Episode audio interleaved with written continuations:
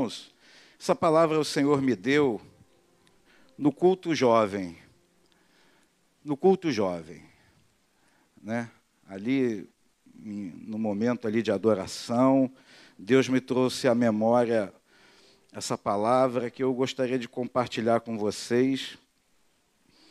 Que ela começa no livro de Isaías, a gente vai ver alguns versículos do livro de Isaías, mas Isaías capítulo 1. Isaías capítulo 1, verso 18. Diz assim a palavra de Deus. Um convite. Você está recebendo nessa manhã, agora, um convite. Vim depois e arrazoemos, ou seja, Deus está querendo falar comigo e com você nessa manhã. Vamos conversar. Vamos trocar uma ideia. Vamos dialogar. Vamos interagir. É o que Deus está falando nessa manhã para mim e para você. Vinde, pois, e arrazoemos, diz o Senhor, Ele mesmo que está falando.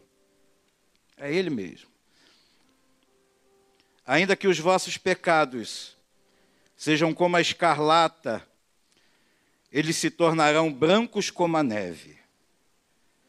E ainda que sejam vermelhos como carmesim, se tornarão como a lã. Amém? Queria partir desse versículo.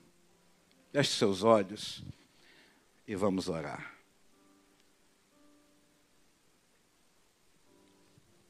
Senhor, meu Deus e meu Pai, não tenho capacidade nem competência de estar aqui neste púlpito, mas é a tua graça sobre a minha vida, Senhor. É esse favor imerecido. Obrigado, Senhor, porque tu não nos olha segundo os nossos pecados, mas o teu olhar passa pelo sangue do Cordeiro. Obrigado, Senhor, pelo perdão dos nossos pecados. Obrigado, Senhor, porque tu és misericordioso, bondoso. Obrigado pelo teu amor para conosco, Senhor. Obrigado porque bondade e misericórdia nos seguirão todos os dias da nossa vida. Obrigado, Senhor, porque quando chegamos aqui, o Senhor já estava aqui. Obrigado, Senhor, porque cremos que tu marcaste um encontro conosco nesta manhã. Nós te louvamos, nós te glorificamos. Em nome de Jesus, que vive e reina para todos sempre. Amém. Amém. Eu queria dar um pano de fundo rápido do que Isaías estava vivendo ali naquele momento. Isaías, ele é conhecido como profeta messiânico, né? É o profeta do Antigo Testamento que mais referência faz à vinda de Cristo e ao seu ministério aqui na terra. Isaías viveu em um momento muito conturbado na história de Israel. Na verdade, ali ele profetizou para os habitantes de Jerusalém, o reino do sul, cuja é, é o reinado de Judá, né? O reino foi dividido depois da morte de Salomão. Roboão assumiu o reinado, mas por conta de alguns problemas lá financeiros, de taxas de impostos, o reino foi dividido, dez tribos para um lado, outras tantas tribos para o outro e tal. Não quero entrar muito no contexto, senão vai tomar muito tempo. Mas Isaías vivia em um momento de profundo esfriamento espiritual do povo de Israel um profundo esfriamento espiritual. Não obstante todos os milagres que o povo de Deus, que o povo de Israel presenciou durante toda a sua caminhada, desde os patriarcas, a saída do Egito, a entrada na terra de Canaã, a terra prometida, derrotas, enfim, vitórias sobre impérios, sobre reinos. Não obstante tudo isso, havia no coração do povo de Israel um esfriamento espiritual.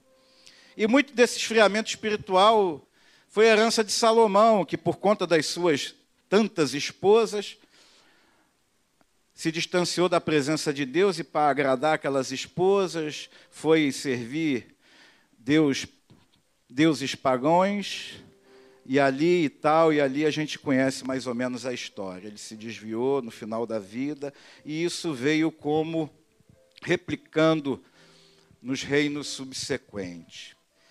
Aí nasce, entra na história o profeta Isaías, o profeta que profetizou que ele viveu no contexto de quatro reis, Uzias, Jotão, Acais e Ezequias. E ali o povo se encontrava em um verdadeiro esfriamento espiritual.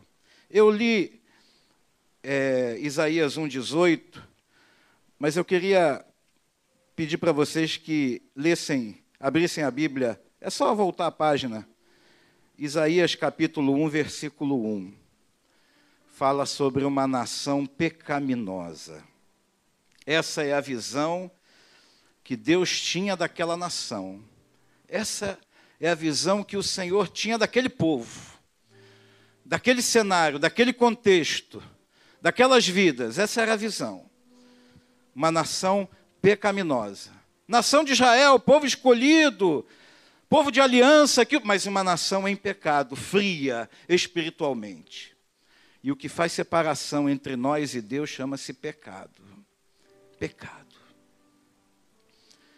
Isaías capítulo 1, versículo 1 diz assim: Visão de Isaías, filho de Amós, não é o Amós profeta boieiro, não. Aquele, ah, eu não sou profeta nem filho de profeta. Amós 7,14. Eu não sou profeta nem filho de profeta, mas boieiro. Não é o boiadeiro, não, o vaqueiro. É um outro Amós que a Bíblia não fala muita coisa, não. Alguns estudiosos atribuem o parentesco ao rei Uzias, enfim, mas a gente não pode afirmar de precisão. Filho de Isaías, visão de Isaías, filho de Amós, que ele teve a respeito de Judá e Jerusalém nos dias de Uzias, Jotão, Acais e Ezequias, reis de Judá. Então, enquanto esses reis reinavam sobre Judá, Isaías teve uma visão. Ouvi, ó céus, e dá ouvidos, ó terra, porque o Senhor é quem fala. Criei filhos e os engrandeci, mas eles estão revoltados contra mim. O boi conhece o seu possuidor, e o jumento, o dono da sua manjedoura mas Israel não tem conhecimento, o meu povo não entende. Ai desta nação pecaminosa, povo carregado de iniquidade, raça de malignos, filhos corruptores, abandonaram o Senhor, blasfemaram do Santo de Israel, voltaram para trás. Versículo 5: Porque a vez de ainda ser feridos, visto que continuais em rebeldia, Toda a cabeça está doente, todo o coração enfermo, desde a planta do pé até a cabeça, não há nele coisa sã, senão feridas, contusões, chagas inflamadas, umas e outras não espremidas, nem atadas, nem amolecidas com óleo. Misericórdia, que visão. Quando eu estava lendo esse texto, eu tremi diante do Senhor, pastor Nilson. Deus estava vendo aquele povo dessa maneira. Um povo que tinha uma aliança com Deus, um povo escolhido, um povo a que Deus chamou lá do cativeiro do Egito e trouxe a libertação, mas um povo que estava chafurdado mesmo no lamaçal do pecado. Como porcos que voltam ao chiqueiro ali, e ali o Senhor falando para aquele povo de uma maneira dura, um papo reto, como a gente fala hoje. Uma maneira, sabe, que eu, eu lendo esse versículo se encaixa para aquele povo, mas eu lendo eu temi. Eu temi diante de Deus, vendo isso aqui. Como que chagas inflamadas, furúnculos, não espremidos, você já teve um furúnculo? Eu já tive. Já tive. E antes de espremer, dói. E como dói. Fica tudo vermelhidão em volta, você não pode nem tocar, até o momento em que você bota, igual o pastor é, Jesaia falar, botar o carnegão para fora. Dói, dói e muito. A vossa terra está assolada, as vossas cidades consumidas pelo fogo, a vossa lavoura, os estranhos devoram em vossa presença, a terra se acha devastada como uma subversão, subversão de estranhos. A filha de Sião é deixada como choça na vinha, como palhoça no pepinal, como cidade sitiada. Misericórdia. Se o Senhor dos Exércitos não tivesse deixado alguns sobreviventes, já nos teríamos tornado como Sodoma e semelhante a Gomorra. Mas Deus tinha um plano. Apesar disso tudo que eu li aqui, de todas essas coisas abomináveis que o povo de Israel estava cometendo diante da santidade do Senhor, apesar disso tudo aqui, a palavra de Deus para aquele povo não era uma palavra de condenação, mas era uma palavra de esperança. Era uma palavra de vida. E você parar aqui, você vai dizer: que palavra dura, que palavra terrível. Que palavra horrível, meu Deus, que coisa, que Deus é esse? Que Deus iracundo, que Deus vingativo, que Deus é esse que pode falar algo assim para um povo? Mas a gente vai continuar lendo. Versículo 18, capítulo 1, eu acabei de ler aqui no começo. Vinde, pois, arrazoemos não obstante a condição daquele povo, não obstante a minha condição, não obstante a tua condição, o Senhor, na manhã deste dia, nos convida para conversar com Ele. Quem tem ouvidos, ouça o que o Espírito diz à igreja. Não obstante. Eu não sei como é que está a tua vida. Eu não sei. Eu não sei como é que está a tua existência, o que vai dentro da tua cabeça, do teu coração, o que vai na tua mente, quais são os planos, o que você tem pensado, elocubrado, maquinado, quais são seus projetos, seus sonhos. Eu não sei, mas uma coisa eu sei: Deus sabe. Deus sabe. E hoje, nessa manhã, o Senhor nos convida não a rasgarmos as nossas vestes, mas rasgarmos o nosso coração diante da presença dEle. E quando eu prego, irmãos, eu prego primeiro para mim. Eu me encaixo primeiramente dentro da palavra, porque eu não quero ser hipócrita. Não quero ser hipócrita. E a palavra de Deus condena a hipocrisia. A gente vai ver aqui, a partir do versículo 10.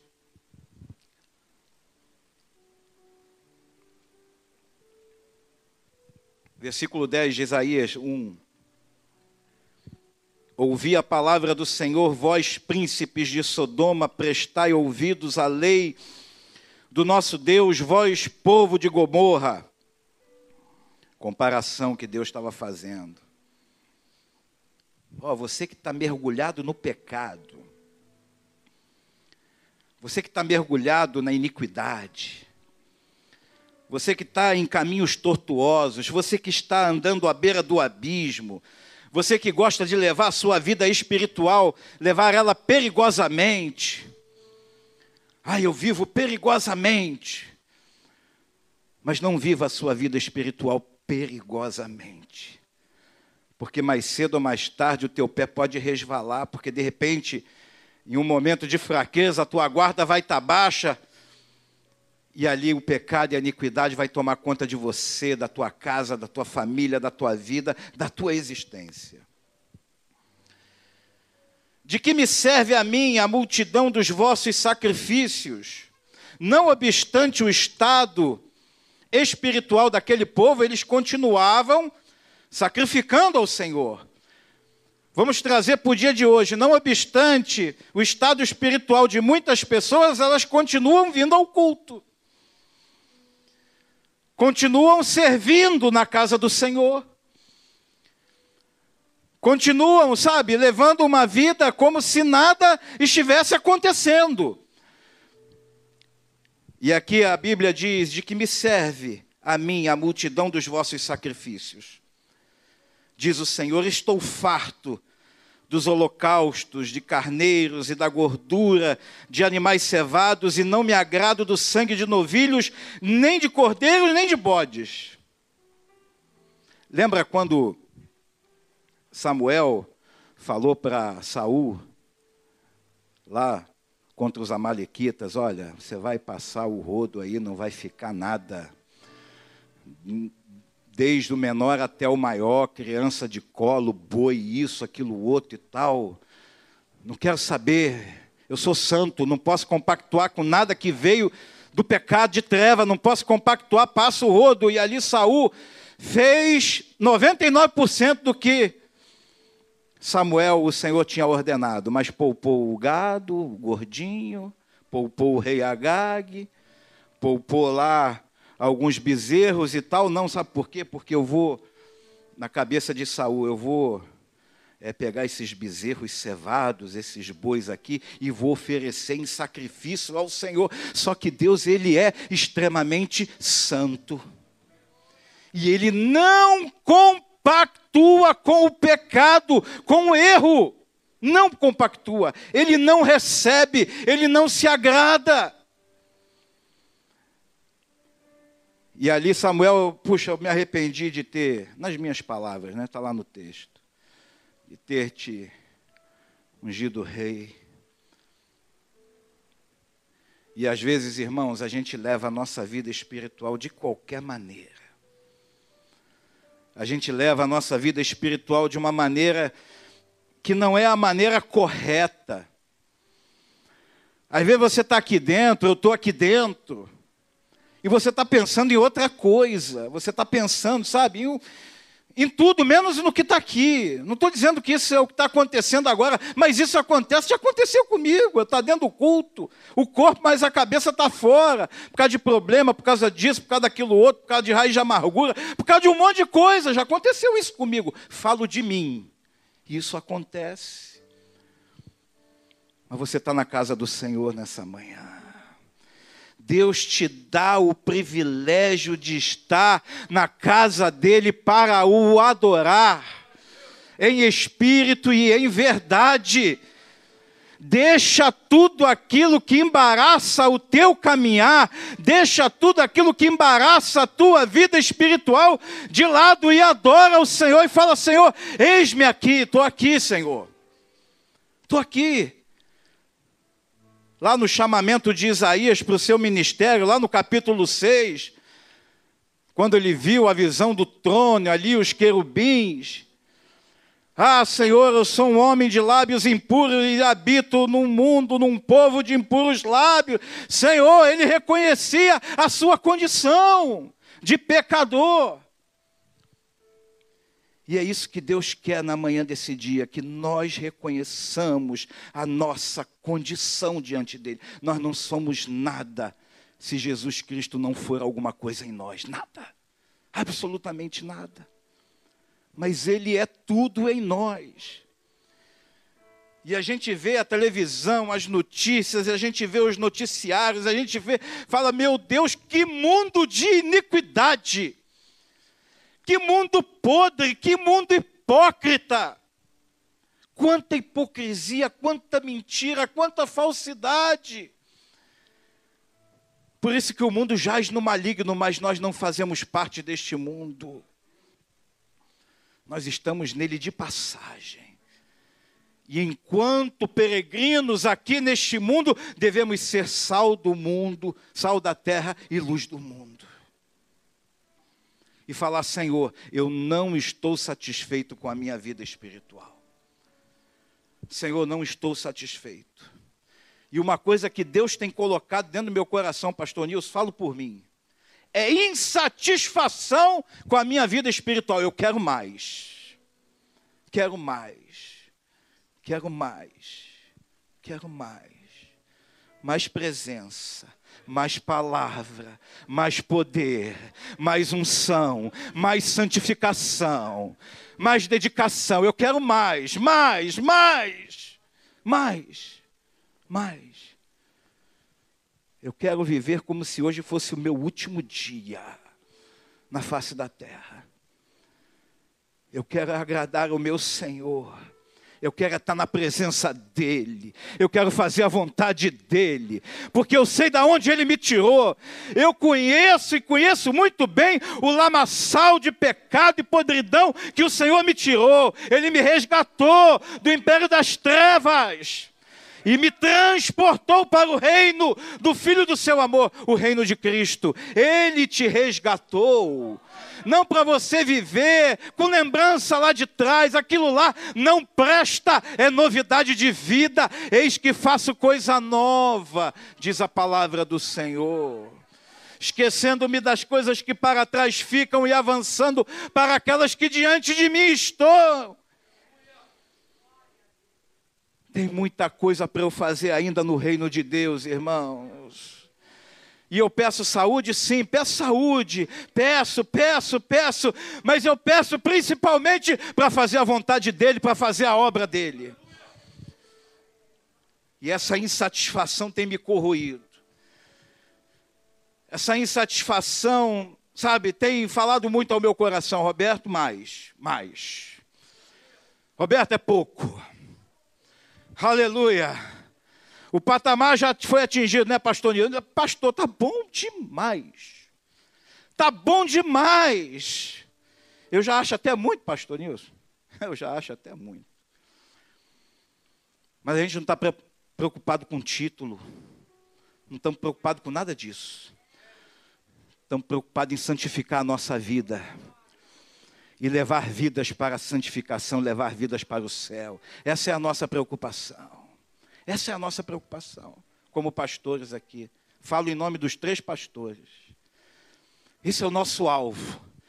É que você tenha qualidade de vida espiritual, que você seja cheio do Espírito Santo, que você tenha comunhão com Deus, que você largue o pecado, que você tenha uma vida familiar equilibrada, você com a sua esposa, você com seu marido, com os seus filhos, com Deus.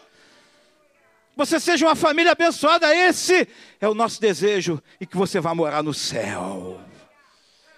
Você vai morar no céu, que o teu nome esteja, esteja escrito no livro da vida. Esse é o nosso desejo como pastores, como líderes, que o Senhor nos constituiu aqui na sua casa cada um no seu quadrado. Pastor Nilson tem o parte né, administrativa, ensino, parte.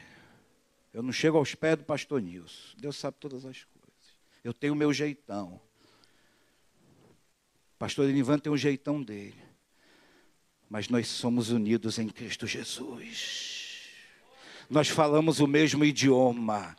Nós servimos ao mesmo Jesus. O mesmo sangue foi vertido na cruz. E o mesmo céu nos aguarda. Aleluia. Isaías, ele continua dizendo aqui: de que me servem a mim multidões de vossos sacrifícios, diz o Senhor, estou farto dos holocaustos, versículo 11. De carneiros, da gordura de animais, cevados, e não me agrada o sangue de novilho, nem de cordeiro, nem de bode.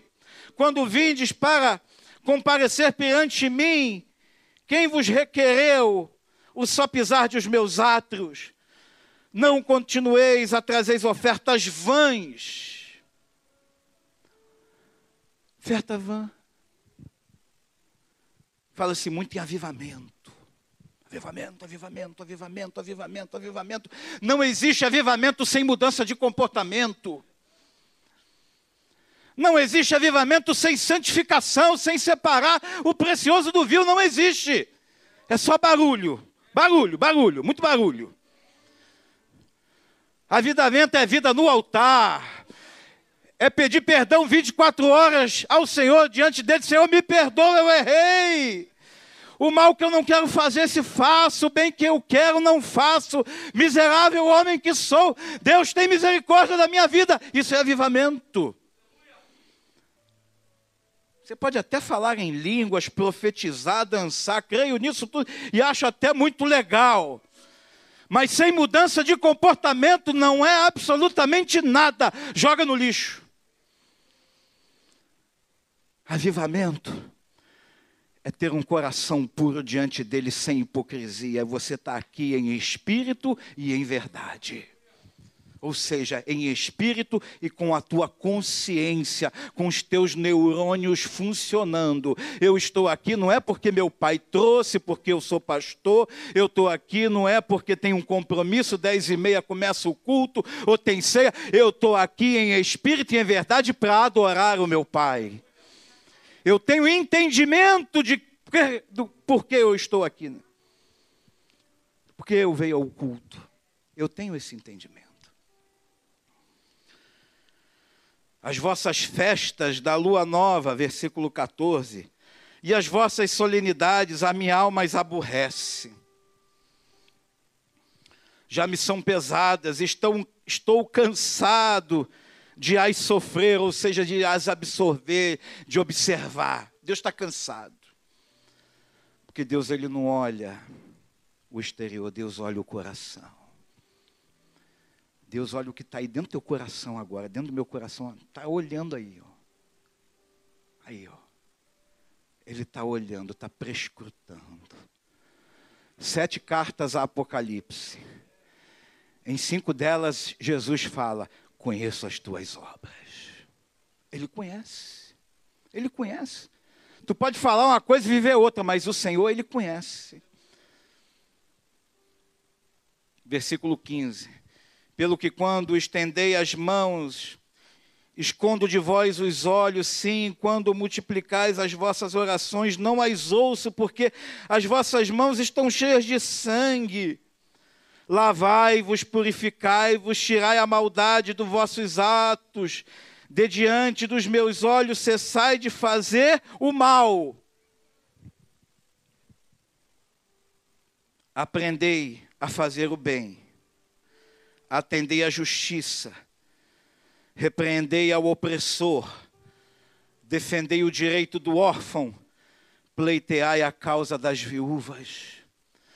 Deus nos convida nesta manhã para uma mudança de comportamento, de pensamento e de entendimento, se nós nos encontramos de, de acordo com está escrito aqui nessa palavra.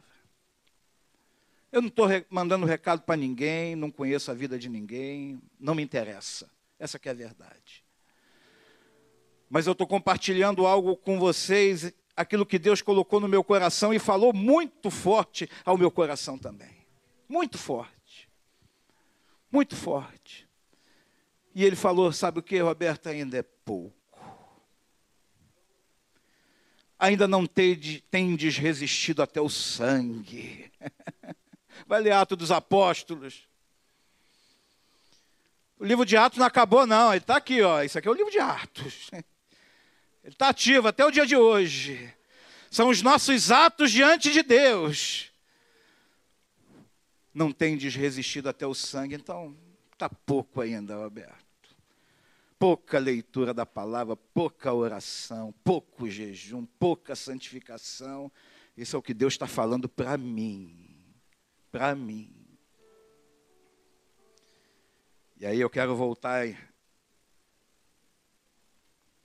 no versículo 18, que nós lemos já, diz assim: Vim depois. Olha só.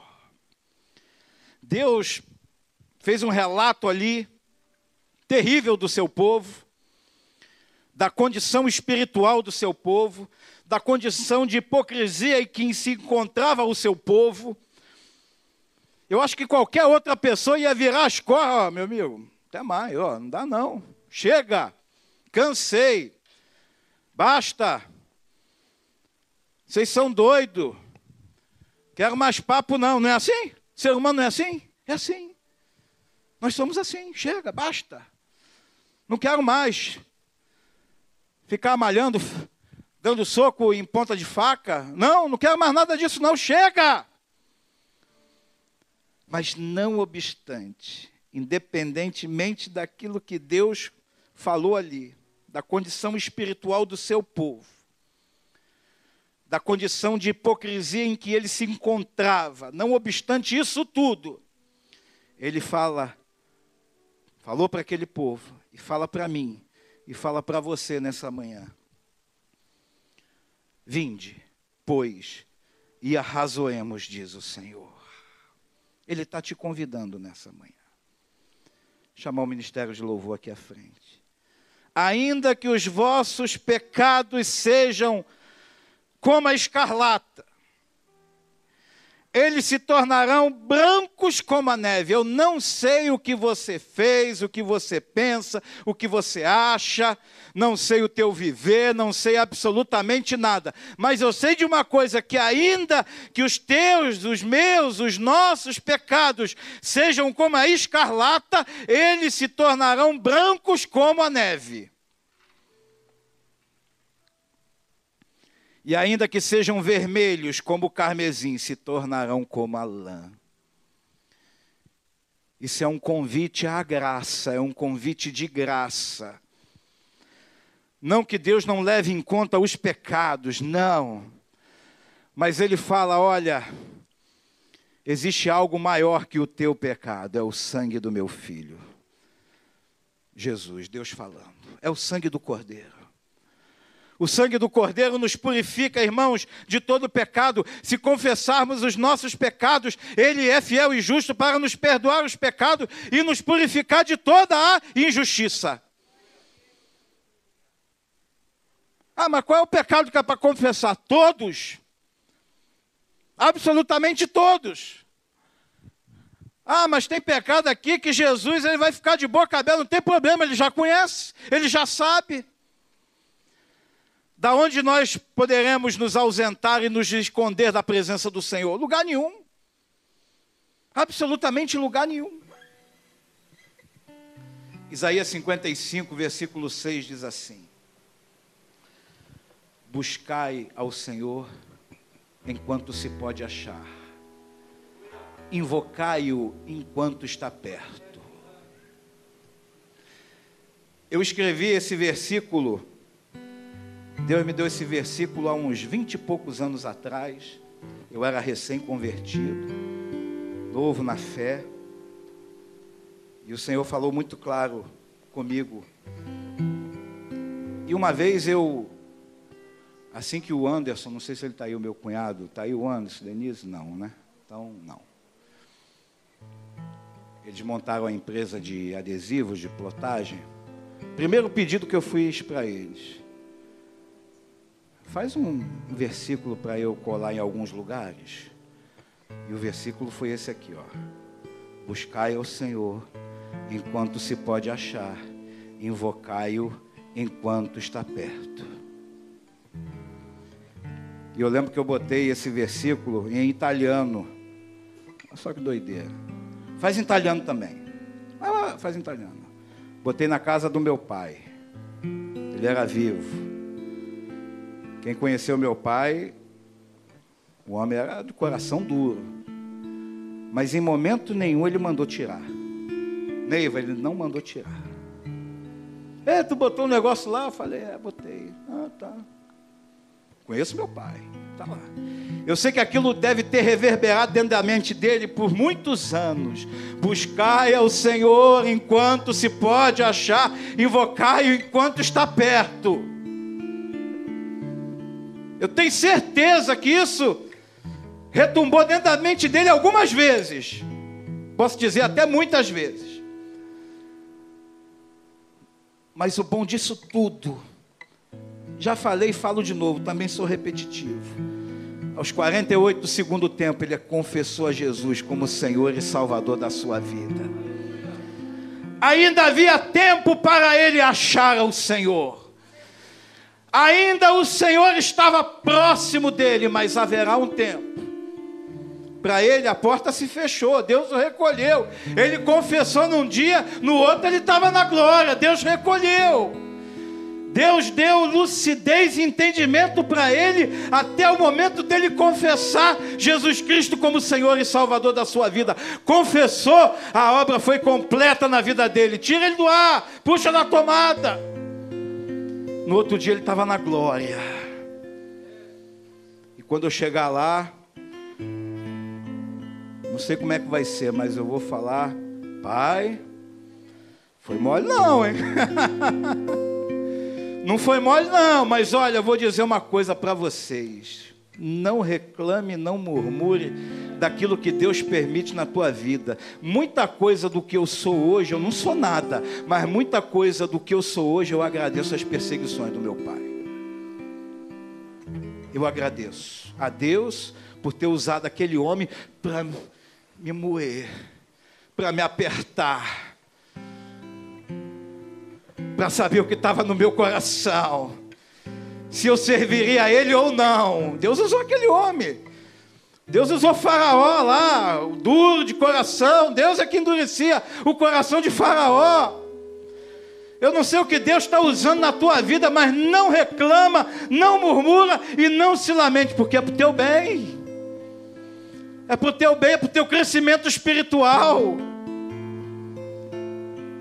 é para você crescer como gente, como ser humano, como servo, para você entender que não só de pão viverá o homem, mas de toda palavra que procede da boca do Senhor, isso viverá o homem não só de pão, não só de grana, não só de saúde, não só de inteligência, não só disso, tudo que a ferrugem corrói, a traça come, não só disso viverá o homem, mas de toda a palavra que procede da boca de Deus, isso viverá o homem, isso aqui é alimento. É alimento para a minha alma, para a tua alma, é alimento. Vinde, pois e arrazoemos. Já tem algo preparado? Vim depois e arrazoemos, diz o Senhor. Ainda que os vossos pecados sejam como a escarlata, eles se tornarão brancos como a neve.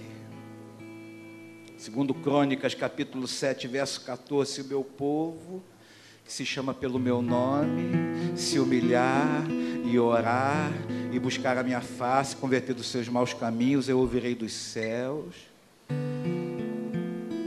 Não é isso que a palavra de Deus diz? Sararei a sua terra. Quem se chama aqui pelo nome do Senhor? Eu me chamo. Eu me chamo. Qual é o teu título? Ah, eu sou do Senhor. Eu sou do Senhor. tu é crente? Não, eu sou do Senhor, porque até os demônios creem. Eu sou do Senhor. Pode chamar de crente, Bíblia, pode chamar do que for. Pode chamar, não tem problema. Mas eu sei o que sou. Isso aí eu não tenho dúvida. Eu sei o que sou. E eu sou aquilo que a Bíblia diz que eu sou. Mais do que vencedor em Cristo Jesus raça eleita, sacerdócio real, nação santa, povo de propriedade exclusiva de Deus, a fim de proclamar as virtudes daquele que vos chamou das trevas para a sua maravilhosa luz. É isso que eu sou. É isso que você é. Não se humilhe, não se diminua, não acho que você é nada. É isso que você é. Raça eleita, sacerdócio real, nação santa povo de propriedade exclusiva de Deus. De quem você é? Eu sou de Deus.